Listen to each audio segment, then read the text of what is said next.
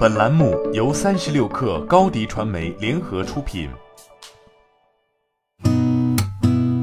八点一刻，听互联网圈的新鲜事儿。今天是二零二一年八月十八号，星期三。你好，我是金盛。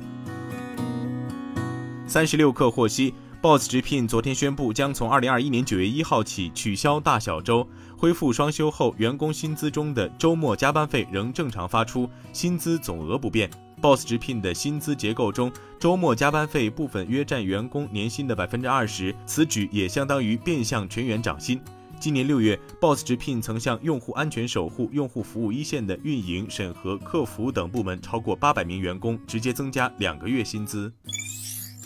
据央视新闻消息，北京市教委、人力社保局等单位昨天共同举行北京市关于进一步减轻义务教育阶段学生作业负担和校外培训负担的措施新闻发布会，介绍双减措施和新学期工作重点等情况，其中包括严格控制学科类培训时间，严格执行《未成年人保护法》有关规定，校外培训机构不得占用国家法定节假日、休息日及寒暑假期组织学科类培训。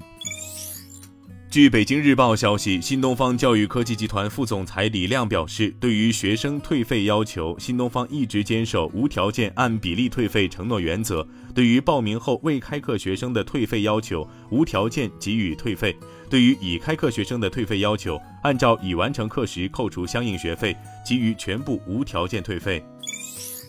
据界面新闻消息，天津字节跳动股权投资管理有限公司近日发生了工商变更，正式更名为天津字节跳动私募基金管理有限公司，同时经营范围变更为私募股权投资基金管理、创业投资基金管理服务，以私募基金从事股权投资、投资管理、资产管理等活动。这也引发了字节跳动将以 GP 的身份去做 VC 的猜想。八月十六号晚，字节跳动方面表示，目前没有成立私募基金对外募资的计划。据中证网消息，荣耀回应上市传闻称，荣耀聚焦业务发展，近期没有上市计划。CEO 赵明表示，荣耀未来将更加开放和透明，并不排斥在合适的机会上市。至于上市时间等细节，还没有提上议程。据凤凰网科技消息。特斯拉中国公司新岗位招聘清单在网络曝光，其中内容显示，特斯拉将在中国招募更多公共关系和法律事务团队，招募岗位来自外部事务团队、人力资源部门以及法律事务部门。有观点指出，特斯拉在华招募上述岗位人才，被视为应对 FUD 问题、恐惧、不确定和质疑的应对措施。中国载人航天工程办公室消息，神舟十二号航天员乘组将于近日择机执行第二次出舱活动。自北京时间二零二一年六月十七号顺利进驻天河核心舱以来，神舟十二号航天员乘组在轨工作生活已满两个月。目前，神舟十二号航天员乘组状态良好，核心舱组合体运行稳定，具备开展出舱活动条件。